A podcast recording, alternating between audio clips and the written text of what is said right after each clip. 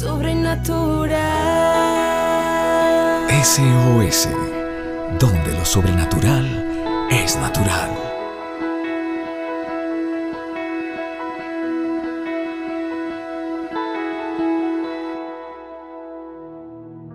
Hola familia de la fe, saludándote de nuevo, bueno, y compartiendo contigo estas reflexiones que bueno, yo te animo para que las compartas a alguien más que pueda ser edificado, que sean de inspiración para, para tu familia y amigos. Si hubiera un infierno en el cielo, lo cual no lo hay, pero solo estamos hoy pensando, imaginándonos, imaginándonos cosas. Si hubiera un infierno en el cielo, sería cuando te des cuenta de todo lo que Dios tenía para ti en la tierra y nunca lo reclamaste por temor. Ese sería un infierno en el cielo, saber todo lo que tú podías haber reclamado en la tierra. Todas esas promesas, todo eso aquello que Dios había preparado de antemano para ti. Eso que por temor nunca se reclamó, que por incredulidad nunca avanzamos.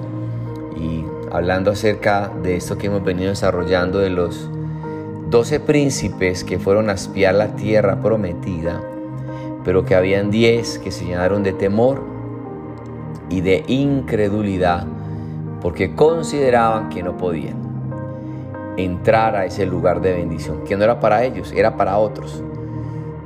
Y a causa de eso, pues el pueblo no pudo entrar a esa nueva estación que Dios ya había prometido desde el tiempo de Abraham. Esa promesa era para ellos, no para otros. Era para ellos, pero no entraron. No entraron porque simplemente no creyeron. Y lo irónico de esto es que cuando por fin entran, pero la otra generación, Josué, Caleb y los hijos de ellos, ellos que crecieron en el desierto, entraron con Josué y Caleb y tenían una forma de ver, de ver diferente la situación. Y este pueblo sí pudo entrar a conquistar la tierra. Y lo irónico es que en Josué 2.9 dice la escritura que ese pueblo... Ah, y lo increíble de esa era eso, que este pueblo, donde estaban eh, los gigantes, todo este pueblo tenía realmente temor a esta generación de Josué. Y el reporte que ellos daban era eso, porque hemos oído lo que Dios hizo cuando secó las aguas del Mar Rojo delante de ustedes. Y todos los moradores del país ya han desmayado a causa de vosotros, dice la palabra allí. Ese es el reporte que Raab le da a los espías que fueron a ver la tierra.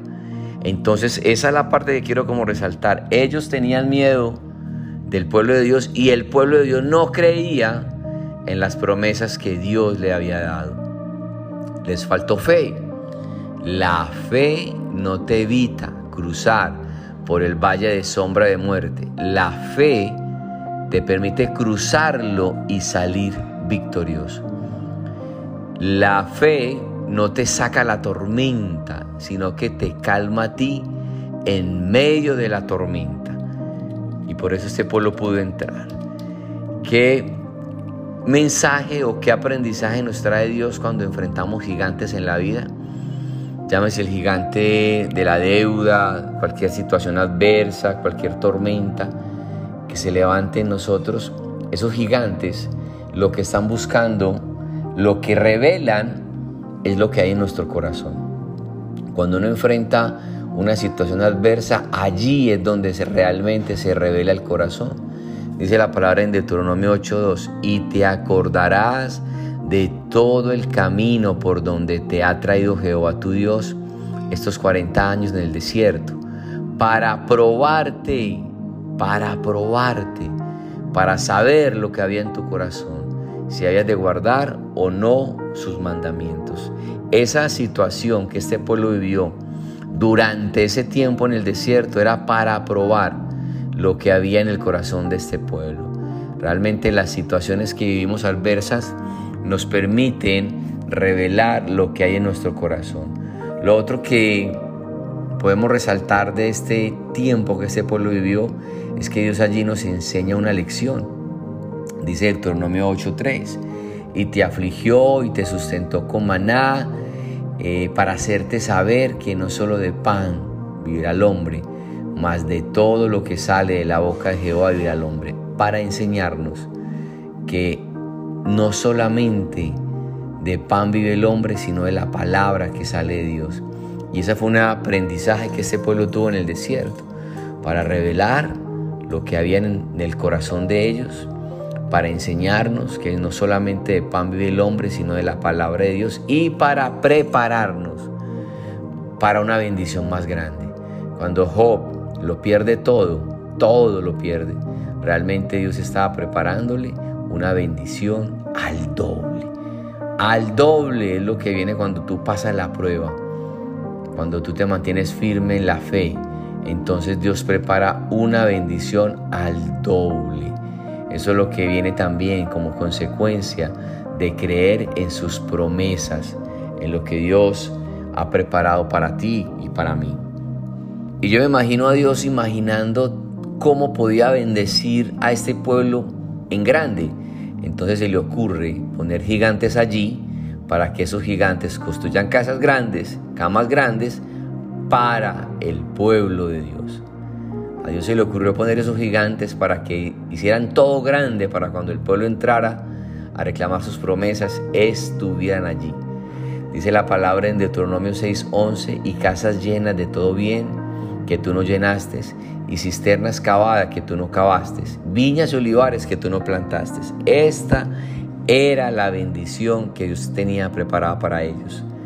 En otra versión dice, y habitarán casas llenas de riquezas que no ganaron, beberán agua de pozos que no cavaron, comerán uvas y aceitunas que no plantaron. Dios está preparando una bendición grande para tu vida, pero es necesario mantener la fe, seguir creyendo, mantenernos mirando a Jesús, el autor y consumador de la fe, porque cuando pase la tormenta, cuando los gigantes caigan, tú vas a ser bendecido al doble. ¿Lo crees familia? Amén. Oro en esta hora para que tú soportes el día difícil, para que tú te mantengas firme en las promesas de Dios y que puedas ver la misericordia que Dios va a derramar sobre ti. En el nombre de Cristo Jesús, amén. Chao, chao, bendiciones. Sobrenatural. SOS, donde lo sobrenatural es natural. Síguenos en nuestras redes sociales como SOS para tu vida.